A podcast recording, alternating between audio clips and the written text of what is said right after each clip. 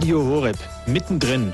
Promis und Normalos sprechen über Gott und die Welt.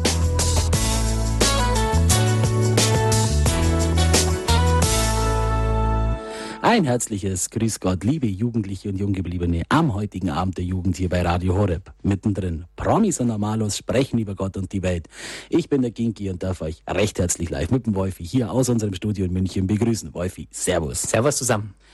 In den letzten Monaten hat man ja durch aktuelle Themen wie Charlie Hebdo, also der, das Attentat auf die Redaktion Charlie Hebdo in Paris oder IS, durchaus so das Gefühl, dass die Religion die Politik durchaus auf Trab hält.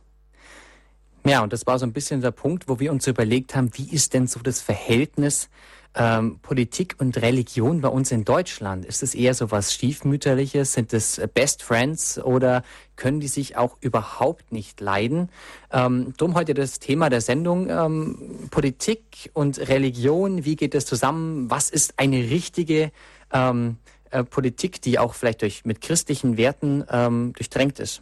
Wir schauen uns hierzu nicht nur an, wie eben gerade im Nachkriegsdeutschland, also seit 1949, sich Politik und Religion bei uns entwickelt haben.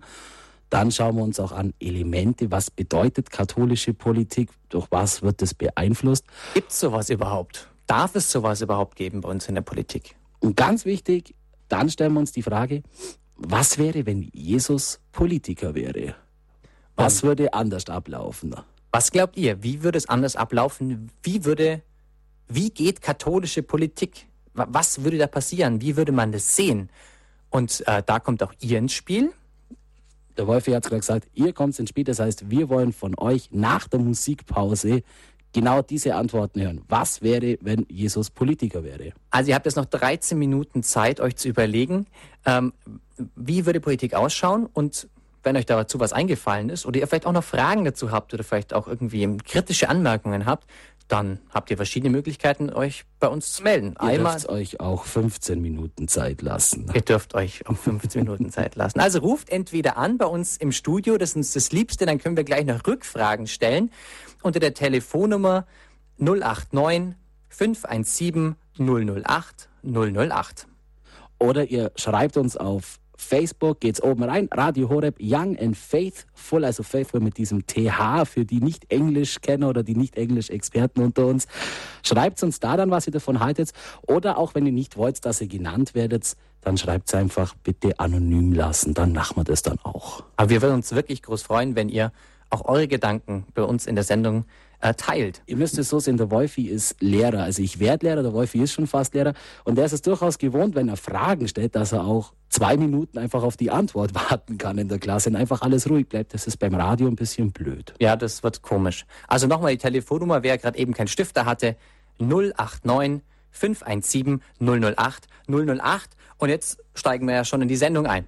Ganz wichtig, was haben wir denn heute für ganz sichtbare Merkmale in der Politik, wo wir sagen können, hey, das muss was mit dem Glauben, hey, das muss was mit Religion zu tun haben. Natürlich, wenn wir uns mal die großen Volksparteien anschauen, die CDU und die CSU, für die, wo in Bayern sind, in Bayern gibt es ja nur die CSU, die Christlich-Soziale Union, ganz anders Deutschland oder im Rest von Deutschland die CDU, die Christlich-Demokratische Union. Ja, C steht tatsächlich für christlich, man mag es nicht glauben. Dann gibt's, also da ich ja Lehrer in Bayern werde, habe ich mich natürlich mit dem bayerischen äh, Gesetz auseinandergesetzt. Da ist ein Paragraph zur Bildung drin für die Schulen. Das ist ja auch gerade so ein Thema. Bildungspläne werden rauf und runter geschrieben in Deutschland. Jeder macht was Neues. In der bayerischen Verfassung, Artikel 131, das muss man am Schlaf können als Lehrer. Oberste Bildungsziele sind Ehrfurcht vor Gott, Achtung vor religiöser Überzeugung und der Würde des Menschen. Das muss man nicht nur als Lehrer können. Ich verrate jetzt damals ein kleines Geheimnis. Der Wolfi hat sich das jahrelang über sein Bett hängen gehabt. Es ist auch so ein schöner Paragraph, muss ich ganz ehrlich sagen. Und wir haben natürlich nicht nur die bayerische Verfassung, wir haben auch ein Grundgesetz in der Bundesrepublik Deutschland. Und da lesen wir in der Präambel des Grundgesetzes, also in dem Vorwort, im Bewusstsein seiner Verantwortung vor Gott und den Menschen. Also haben wir da schon mal sehr, sehr sichtbare Zeichen, dass wir eine religiös geprägte Politik oder eine religiös geprägte Gesellschaft haben. Jetzt stellt sich natürlich die Frage, wie ist denn das da reinkommen? Ich meine, irgendeiner muss es ja mal aufgeschrieben haben. Das ist jetzt nicht wie bei den zehn Geboten gewesen. Also es, steht eben so drin, dass vor dem Bewusst, also im Bewusstsein und seiner Verantwortung vor Gott und den Menschen, nicht nur den Menschen, bei den meisten steht nur Menschen drin, muss quasi ähm, der Politiker und jeder, der in diesem Land lebt, sich quasi da einfügen. Und ähm, da gab es eine Person, manche kennen den Namen noch, der Adenauer, eine durchaus große Persönlichkeit, die nach dem Krieg ähm, da durchaus verantwortlich dafür war. Konrad Adenauer, für die, wo es nicht wissen, der erste Bundeskanzler der Bundesrepublik Deutschland von 1949 bis 1963. Da kommt derjenige raus, der Geschichte studiert hat. Sozial, ich wollte. Ja, genau. Und Konrad Adenauer war eben bevor er Bundeskanzler war, in der Zeit, bevor die Wiedergründung oder die Wiedererrichtung der Bundesrepublik Deutschland nach dem Zweiten Weltkrieg war, Vorsitzender des Parlamentarischen Rates. Und da müsst ihr wissen, das waren diejenigen, die dafür gesorgt haben, dass wir ein Grundgesetz haben, weil die haben es geschrieben. Lustigerweise ist das Grundgesetz ähm, vor allem maßgeblich auch auf der Herreninsel, auf, auf Herrenchiemsee im Kloster entstanden. Herrenchiemsee in Bayern, ja, im damaligen oder im ehemaligen Benediktinerstift, muss man schon sagen. Und Konrad Adenauer eben hat durchaus ein sehr interessantes Leben, wenn man das mal aus christlicher oder katholischer Perspektive betrachten. Er kam aus einer sehr katholisch geprägten Familie. Den Zweiten Weltkrieg hat er damit erlebt. Er war Bürgermeister von Köln und hat damals Hitler verweigert, dass er äh, Hakenkreuze aufhängt in der Stadt. Ja, dann war er nicht mehr lange ähm, äh, Bürgermeister, wurde dann wegdegradiert, wurde dann verfolgt, er musste dann fliehen. Und wo geht er hin ins Exil? In ein Kloster. Und da hat er sich versteckt und hat dann eine Weile gelebt. Dann wurde er aufgespürt. Dann äh, ging das immer so weiter. Auf jeden Fall war er eindeutiger Regimekritiker. Darum auch wichtig, dass er direkt nach dem Dritten Reich dann letztendlich, ähm, also hier auch maßgeblich beteiligt war, als durchaus als eine Person, die sich verdient gemacht hat. Und einer der größten politischen Wirken von Konrad Adenauer ist ja eben diese Freilassung oder dieses Unterfangen, dass er 1953, jetzt müsst ihr euch das wieder so vorstellen, wir sind ungefähr acht Jahre nach dem Zweiten Weltkrieg, wir hatten damals aber immer noch über 10.000 Kriegsgefangene, die in der Sowjetunion, also dem heutigen Russland waren. Und er ist dann mit einer Delegation darüber geflogen nach Moskau, um eben mit den sowjetischen Führern darüber zu verhandeln, dass diese 10.000 Gefangenen freikommen. Und was macht er genau an dem Abend, bevor diese Delegation darüber fliegt, er betet. Und er betet an keinem irgendwie x-beliebigen Ort. Nein, er ist in die Schweiz gefahren und zwar beim Schweizer Nationalheiligen, dem heiligen Klaus von der Flü, die ganze Nacht gebetet. Das sucht man heute auch vergeblich, ich glaube, bei unseren Politikern, dass die die ganze Nacht lang durchbeten, wenn es äh, um irgendwelche wichtigen Entscheidungen geht. Apropos Gebet, man sagt auch bei Adenauer, hält sich immer dieses Gerücht auch, dass er gerne vor Bundestagssitzungen oder auch vor wichtigen Abstimmungen im Bundestag immer mal gern für sich ein Vater unser betet hat. Also wir sehen eine durchaus religiös geprägte äh, Person, durchaus religiös geprägter Mensch. Nicht verwunderlich, dass wir eben auch so eine Präambel im Grundgesetz drin haben, wenn er schon der Vorsitzende des Parlamentarischen Rates war. Ja, also wir haben es im Grundgesetz, wir haben es in verschiedenen Verfassungen drinstehen. Es ist irgendwie auch nicht mehr so ganz wegzudenken. In Frankreich ist es ein bisschen anders. Da ist ein ganz streng laizistischer Staat. Das heißt, Kirche und, Kirche und Staat ist absolut getrennt. Da gibt's nichts. In Deutschland ist es ein bisschen anders. Ähm, liegt nicht nur an unserer Verfassung, sondern auch, äh, wir haben Konkordate, die geschlossen wurden zwischen Kirche und Staat. Jetzt musst du aber schon bitte kurz erklären, was er kommt. Ja, das ist ein Vertrag, den damals die Kirche mit dem Staat äh, ähm, ge geschlossen hat. Und es hängt damit zusammen, dass früher die Kirche sehr viele Ländereien hatte. Die wurden einfach enteignet und ähm, als Wiedergutmachung wurde dann irgendwann gesagt, okay, ab jetzt zahlen wir zum Beispiel die Gehälter der Bischöfe oder wir zahlen da, ähm, da ein bisschen was und hier ein bisschen was. Also ziemlich viel auch in unseren sozialen Systemen, also in Krankenhäusern, Kindergärten und so weiter, wird von der Kirche zwar getragen, aber da kommt auch einiges Geld auch vom Staat mit rein, hängt mit den Konkordaten zusammen, ist also doch eine wenig engere Verflechtung. Manche kritisieren das sehr stark und sagen, das geht eigentlich nicht. Auch wir haben Kirchensteuer. Ähm, das hängt, also ist schon doch ein bisschen verflochten bei uns in Deutschland. Dennoch gibt es einige Kritiker, die sagen, das ist nicht okay. Aber, Aber jetzt ist die Frage für uns, ähm, gut, jetzt wissen wir, irgendwie hängt es zusammen. Äh, nicht nur die Politiker haben sich überlegt, wie äh, katholische Politik geht, sondern logischerweise auch die Kirchen haben sich überlegt, wie. Puh, Gott sei Dank, da, mein Gott. Ja, Sie wüssten nicht, wie das rauslaufen wird, wenn Sie verzeiht mir, liebe Politiker, nur die Politiker darüber Gedanken gemacht hätten. Nein, es gibt auch eine christliche Soziallehre. Das heißt so. Und was bedeutet das? Ja, gut, Soziallehre sagt schon einiges.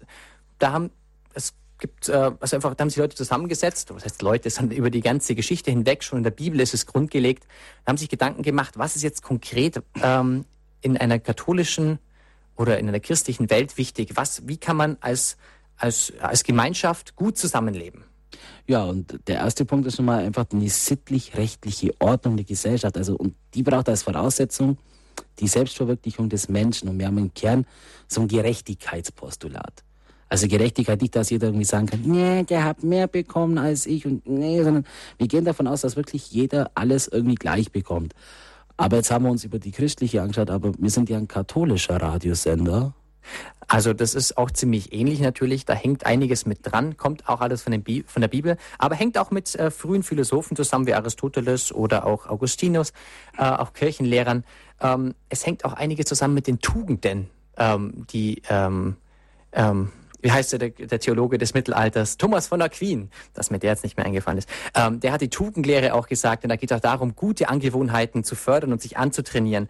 Da hängt einiges mit dran. Viele Menschen haben darüber geschrieben, auch die Päpste vor allem. Also es gab so ab dem also zweite Hälfte 19. Jahrhundert gab es dann äh, mehrere Enzykliken von äh, Päpsten und dann immer und immer wieder. Damals die, äh, kam ja die Industrialisierung und den Leuten ging es relativ schlecht, mussten sehr, sehr viel arbeiten. Da waren sehr ungerechte Situationen.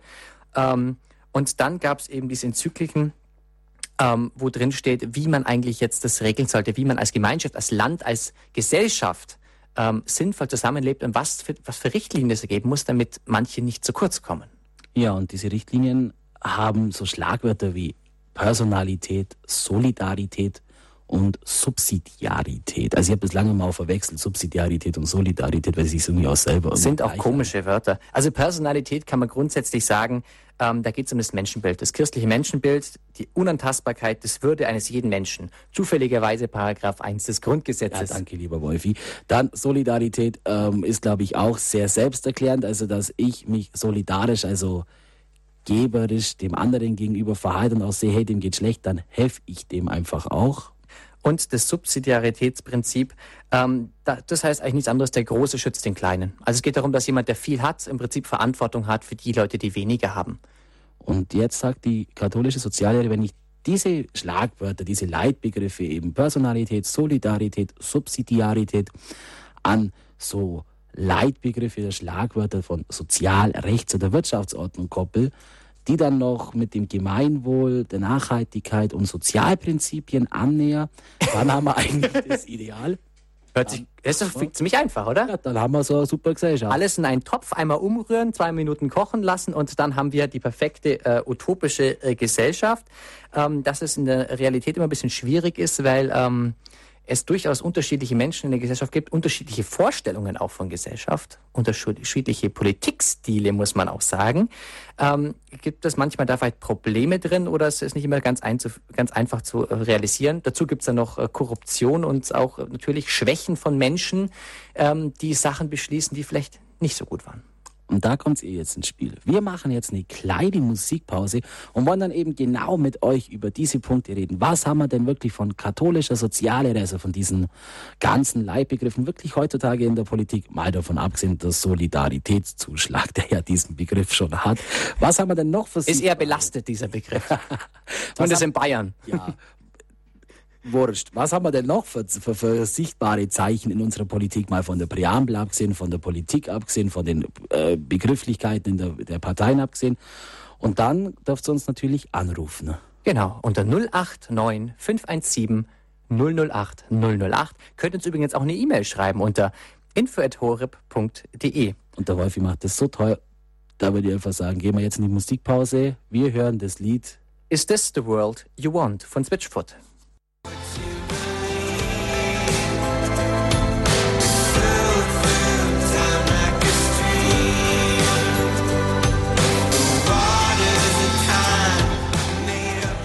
Ja, herzlich zurück hier bei Radio Horeb am Abend der Jugend mittendrin. Promis und Normalos sprechen über Gott und die Welt mit Ginki und Wolfi. Was wäre, wenn Jesus Politiker wäre, beziehungsweise wie schaut katholische Politik aus? Wolf und ich haben jetzt vor der Musikpause schon mal so angeschaut, okay, wie kam es, dass wir überhaupt so sichtbare Elemente von Glauben, von Religion bei uns in der Politik haben, Stichwort CDU, also Christlich-Demokratische Union, dann auch die Präambel des Grundgesetzes. Dann haben wir uns auch angeschaut, okay, wie hat sich denn die Kirche darüber Gedanken gemacht, haben uns nochmal angeschaut, so katholische und christliche Soziallehre, so die Stichwörter Personalität, Solidarität, Subsidiarität. Und jetzt kommt ihr ins Spiel. Wir wollen jetzt mit euch eben darüber reden, hey, wo wird denn das genauso in der Realität umgesetzt, was der Wolfi und ich gerade gesagt haben? Weil, wie wir auch gerade vorhin schon gemeint haben, es ist ja recht einfach in der Theorie eigentlich. Oder wo sollte man das mehr umsetzen? Was würdet ihr machen? Wenn, was wäre, wenn du Politiker wärst und ähm, entscheiden dürftest? Was würdest du anders machen? Welche Initiativen würdest du ergreifen? Lass uns daran teilhaben, teils uns mit, ruf uns an.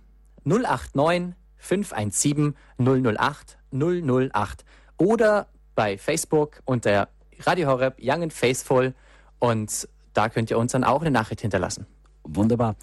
Ich habe schon mal so mit beim Anfang mal Gedanken gemacht. Wir haben ja in der Präambel gerade vorhin vorgelesen, okay, es heißt im Bewusstsein seiner Verantwortung vor Gott und den Menschen. Und was machen wir jetzt mit denen, die nicht an Gott glauben, die Atheisten sind? Ja, die fallen raus. Also ähm für die zählt das Grundgesetz dann nicht. Oder? Also das ist ja, also man zwängt ja doch, glaube ich, schon ein bisschen einem was auf. Ja, also natürlich, wenn man sagt, wer in diesem Land lebt, der muss in der Verantwortung vor Gott und den Menschen ähm, quasi hier leben und sein Handeln bestimmen. Das ist natürlich schon, äh, wenn man nicht an Gott glaubt. Die Frage ist ja, welcher Gott? Reden wir jetzt hier vom christlichen Gott, vom christlich-jüdischen? Ist es der, äh, ist es der islamische Gott? Ist, ist es ein hinduistischer? Ist es Allah? Ist es Shiva? Ja, ist es äh, das große Spaghetti-Monster im Weltall? Ja, das ist der Gott, äh, den die Atheisten so manchmal ein bisschen forcieren. Also das ist schon auch die Frage. Also der dritte Baum links im Buchenwald. ja, es stellt natürlich echt die Frage. Man kann natürlich sagen, okay, das Grundgesetz, wie wir es gerade vorhin gesagt haben, wurde 1949 verabschiedet, also wurde bis dahin entwickelt. Wir hatten ein eher christlich tradiertes Abendland, waren jetzt nicht so dieses Einwanderungsland, wie wir es heute im 21. Jahrhundert sind. Damals gab es, glaube ich, auch nicht viele Muslime in Deutschland. Kann man vielleicht davon ausgehen, okay, es könnte durchaus äh, ein, ein christlicher Gott sein, aber es fehlt das Adjektiv vor Gott. Das ist ein bisschen blöd. Gut, also ich glaube schon, dass wenn man auf die Gründungsväter schaut und das ist Adenauer natürlich und noch ein paar andere und wenn die im Kloster gesessen sind, schätze ich mal, dass die als Gott den christlichen Gott angeschaut haben, würde ich mal behaupten.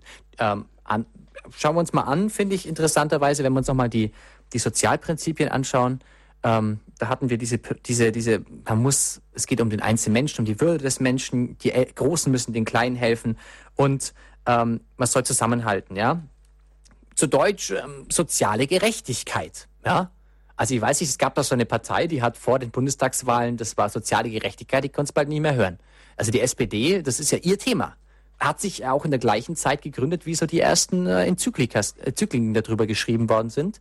Also so ums äh, so Jahreswechsel, so um 1900 rum, ähm, wurden ja dann auch die Sozialversicherungen irgendwann eingeführt, auf Druck auch der SPD. Ja, und da war ja durchaus, glaube ich, schon auch getrieben von der christlichen Soziallehre. Also ist die SPD äh, katholisch? Daran angleichend haben wir ja in Deutschland auch eine Wirtschaftsordnung, die einen Fachbegriff hat, nämlich die soziale Marktwirtschaft. Auch was Schönes, ja. Äh, ist auch von der katholischen Kirche im Augenblick das, ähm, wo sie sagen, in dieser sozialen Marktwirtschaft wird am meisten ähm, das Prinzip ähm, der, ähm, also diese Sozialprinzipien umgesetzt in der Soziallehre. Schauen wir uns vielleicht mal ein paar Beispiele an. Ich weiß zum Beispiel, dass ähm, HIP, also wir wollen jetzt hier keine Schleichwerbung machen, aber ich weiß zum Beispiel, dass der Gründer von HIP, also der Alois HIP, der das ganze Geschäft da, die Babynahrung und so weiter macht, der ist zum Beispiel selber katholisch und der sagt, er führt sein Unternehmen nach den Regeln der katholischen Soziallehre. Das bedeutet, hast du irgendwie ein Stichwort oder irgendwie ein Beispiel? Also das ist zum Beispiel für, für die Versorgung der Mitarbeiter ist anscheinend gesorgt, mit Altersvorsorge und so weiter macht er da einiges. Ähm, dann ist es ein Nachhaltigkeitsprinzip in, seiner, in seinem Anbau. Und man muss natürlich sagen, er hat da auch ein bisschen Trends gesetzt. Ich meine, Nachhaltigkeit ist ja sogar das Stichwort des äh, überhaupt. Also jeder macht jetzt Bio, also Bioprodukte.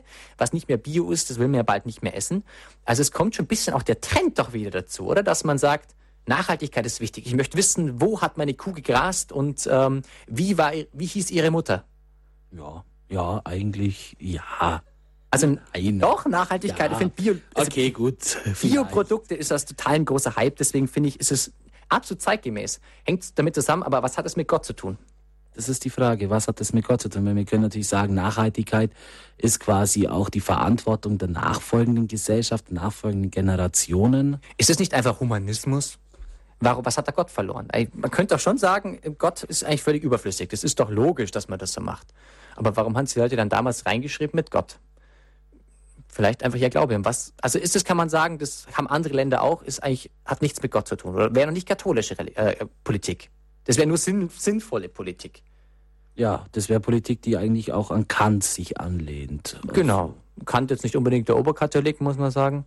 Also Immanuel Kant, der deutsche Philosoph, 18. Jahrhundert, für die, wo jetzt gerade nicht gewusst haben, um wen es geht. Also muss man schon mal sagen, was der Vorteil ist. Sinnvolle Politik widerspricht nicht katholischer Politik, wenn ich das jetzt so verstehe. Ja, das halten wir doch mal fest. Aber schauen wir uns doch noch ein paar andere Beispiele vielleicht an. Wenn wir denn so eine katholische Gesellschaft haben, müssen wir dann nicht eigentlich auch strikt die Sonntagsruhe einhalten? Ich, ja, das hat man bis vor ein paar Jahren noch ganz strikt gemacht, würde ich sagen. Also da gab es durchaus noch strengere Gesetze. Mittlerweile wird das halt immer sukzessive aufgelöst. Das ist glaub, genau der Punkt, glaube ich, den du angesprochen hast. Da wir immer weniger Leute an Gott glauben, ähm, ist es auch so, dass die jetzt immer mehr sagen, äh, pf, ja gut, ich, mein, ich glaube eh nicht an Gott, also können wir die Sache doch einfach ähm, mal weglassen. Schauen wir uns doch nochmal was Aktuelleres an. Wir haben ja gerade auch in den Medien das Thema Griechenland, Euro-Austritt, Deutschland spendet, wollte ich schon fast sagen, das trifft ja fast schon leider zu. Wieder rettet Griechenland wieder mit einigen Milliarden. Aber sind wir eigentlich nicht dazu auch verpflichtet? Liebe deinen Nächsten wie dich selbst? Heißt ja immer Solidarität, gell? Solidarität mit den Griechen. Wobei ich glaube, das ist jetzt so ein politisches Thema. Da kommt man, glaube ich, tief rein, weil die Frage ist, das Geld, das wir im Augenblick dahin geschickt haben, ich weiß nicht, ob das die Griechen gekriegt haben. Soweit ich weiß nicht, sondern eigentlich nur die Banken und vielleicht war das auch weniger solidarisch, sondern eher ein bisschen Eigennutz, damit wir unser Geld, äh, äh damit die Banken halt irgendwie gerettet werden. Aber das ist, glaube ich, finde ich ein schwieriges Thema. Ähm, ja, aber ist durchaus, ist die Solidaritätsfrage wieder da. Jetzt haben wir gerade eine interessante Frage reinbekommen. Muss ich denn, also nochmal um das äh, von vorher, das Thema von Wolfi aufzugreifen mit äh, Bio und Nachhaltigkeit, muss ich dann als Christ zwingend Bio kaufen? Oh, dann wäre ich echt ein schlechter Christ. Also, ich weiß ja nicht. Also dazu muss ich sagen, ich komme vom Bauernhof und wir sind keine Biobauern. Ja? Aber wir haben eine kleine Landwirtschaft mit acht Kühen und die essen nur Hai, Heu, getrocknetes Gras. Ich wollte gerade sagen, das wird jetzt wieder keiner verstanden haben. Danke. Also, ähm, die werden absolut pfleglich behandelt. Die werden jede Woche äh, werden die gestriegelt und geputzt. Also ich würde sagen, die leben sehr gut, sehr nachhaltig, muss man sagen. Aber wir sind keine Biobauern. Also vielleicht ist das manchmal auch das Etikett, das manchmal dran steht. Wer weiß, was dahinter steht. Aber im prinzipiell würde ich sagen, man hat eine Verantwortung dafür, wo das Essen herkommt. Also ich, ich würde ich schon sagen. ist schon so ein halber Politiker, der hat jetzt die Frage null beantwortet, aber redet und windet sich da drum herum, das gibt's ja gar nicht. Ich sollte katholischer Politiker werden. Werden wir ein bisschen konkreter. Was ist jetzt noch das, wo das katholische Feld überhaupt noch übrig bleibt? Was bleibt für die katholische Meinung noch überhaupt übrig, wenn die sowieso jetzt alles schon machen, was, was sinnvoll in der Soziallehre ist? Da fallen mir nur Themen ein wie Sterbehilfe, Euthanasie, in der Hinsicht. Und auch gerade sehr aktuell mit Belgien. Genau, also wo man hier Sterbehilfe legalisieren will. Also ethische Fragen, ich, Klonen ähm, oder auch ähm, die Präimplantationsdiagnostik, also dass man herausfindet, ist das Kind behindert oder nicht. Also da ist mit dem verbunden auch Abtreibung. Also ich glaube, dass es da sehr stark noch, äh, sag ich mal, noch Positionen gibt für katholische Politiker, wo sie sich hervortun können. Ja, oder nicht nur dafür, wenn wir uns mal anschauen, wenn wir uns mal dieses Grundprinzip anschauen, Personalität, Solidarität, Subsidiarität, stellt sich natürlich mir die Frage, okay, Solidarität, Subsidiarität, ja, das geht ja nur irgendwie so Hand ein, okay, wenn ich solidarisch bin, dann helfe ich auch dem, der nicht so viel hat. Aber bricht da nicht Personalität so ein bisschen aus dem Dreieck raus? Also kann ich überhaupt alle drei Leitbegriffe gleichzeitig verwirklichen? Wenn ich jetzt zum Beispiel sage, hey, Personalität ist ja eigentlich meine Würde, dass ich mich entfalten kann und wenn ich jetzt zum Beispiel jetzt nicht möchte, dass ich zum Beispiel einen Solidaritätsbeitrag bezahle, weil das, weil das unter meiner, also nicht unter meiner Würde, versteht es mich jetzt echt nicht falsch, aber weil ich sage, hey, nö, das, das möchte ich eigentlich nicht, dann widerspricht das ja wiederum dem Solidaritätsprinzip. Also dann crasht ja quasi, also kollidiert Personalität mit Solidarität oder Personalität mit Subsidiarität. Ich glaube, es kollidiert einfach nur die Freiheit jedes einzelnen Menschen mit der Freiheit von jedem anderen Menschen. Ich glaube, das ist der Punkt, wenn du sagst eben genau dieses, dieses, ähm, äh, jeder soll auch die Würde haben und irgendwie frei bestimmen, was er macht. Und das geht ja vielleicht auch ein bisschen, diese Freiheit. Aber natürlich kann ich nur dann, also die Freiheit endet halt da, wo die Freiheit des anderen dann zu Ende ist. Also wenn ich, wenn man den Solidaritätsbeitrag, vielleicht ist es auch ein schlechtes Beispiel, der Solidaritätsbeitrag. Aber ähm, zumindest wenn du sagst, die möchtest du nicht zahlen, weil du findest den nicht gut, dann ist es nicht sozial, finde ich. Ja, wir können den Länderfinanzausgleich nehmen. Das ist ja ziemlich das Gleiche. Nein, aber schauen wir uns doch mal noch mal ganz kurz zum Schluss der Sendung an. Das hört sich jetzt alles so groß an. So, ja, die Politiker, die machen das ja eh so, wie sie wollen. Ja, aber wie können wir, wie kannst du jetzt am Radio ab morgen, würde ich echt sagen, dazu beitragen, dass Politik katholisch wird? Das ist ja auch so. Du kannst zur Wahl gehen. Das ist schon mal eins geht zur Wahl und jeder sollte zur Wahl gehen und wer es nicht macht, hat schon mal das. Äh und ich bringe jetzt nicht den alten Lehrerspruch, wer nicht wählt, wählt rechts. Den habt ihr alle oft genug gehört. Also wenn für diejenigen, die es nicht wissen, jede Stimme gibt 75 Cent für die Partei. Das heißt, wenn ihr nicht wählt, dann ist die restlichen Stimmen, die nicht zur Wahl gehen, alle diese Leute, 50 Prozent der Wahlberechtigten, verschenken, und das sind Millionen, schenken der stärksten Partei dieses Geld. Das heißt, wenn ihr nicht wählen geht, geht euer Geld an die stärkste Partei. Und das machen sehr viele. Das heißt, die Partei, die am meisten Stimmen hat, kriegt wahnsinnig viel Geld. Ja, um mal von dem Geld wegzukommen. Also man fördert somit Parteien, die man vielleicht nicht wählen wollte. Man also kann Parteiprogramme lesen. Genau. Wählt Partei, äh, lest Parteiprogramme, wählt die Partei, die ihr sinnvoll findet. Ich finde es immer äh, schlimm, wenn Leute sagen, ich spiele mal Lotto, welch, oder ich überlege mal, wer gewinnt am besten. Das ist so ein bisschen wie so eine Sportwette manchmal, wie das Gefühl. Wer könnte gewinnen? Den wähle ich wählt nach eurer Überzeugung, wählt vielleicht auch nach eurer christlichen Überzeugung. Und auch wenn die Partei erstmal noch gar keine Chance hat, irgendwo einzuziehen vielleicht, aber sie hat genau eure Meinung, wählt sie, weil vielleicht kriegt sie dann die finanziellen Mittel, die sie braucht, um mehr Werbung zu machen, um das nächste Mal gewählt zu werden. Nehmt an Kundgebungen teil. Es gibt öffentliche Demonstrationen, die sich eben gerade zum Beispiel für das ungeborene Leben einsetzen. Dann gibt es auch die Möglichkeit, dass ihr euren Bundestagsabgeordneten, jeder hat ja einen Bezirk, wo, wo eine Person in den Bundestag gewählt wird. Und dem kann man eine E-Mail schreiben. Wissen, viel, wissen viele gar nicht. Die E-Mail-Adressen findet man sogar im Internet. Schreibt dem, sagt, hey, ich möchte nicht, dass du da und da dafür abstimmst. Und dann hab, erklärt ihr das. Ich habe das mal mit einem Europaabgeordneten gemacht. Er hat mir sogar zurückgeschrieben, hat gesagt, ja, natürlich wird er sich dafür einsetzen und äh, dafür stimmen. Ja, Wer hat an der Uhr gedreht? Ist es wirklich schon so spät? Ihr saut auf die Uhr, der Wolfi und ich auch. Wir könnten oh, stundenlang mit euch über das Thema reden. Wir möchten uns bei euch bedanken, dass ihr eingeschaltet habt, dass ihr dabei wart, dass ihr wieder so zahlreich das nächste Mal auch einschalten werdet. Ähm, in diesem Sinne wünschen wir euch jetzt noch weiter eine schöne Fastenzeit.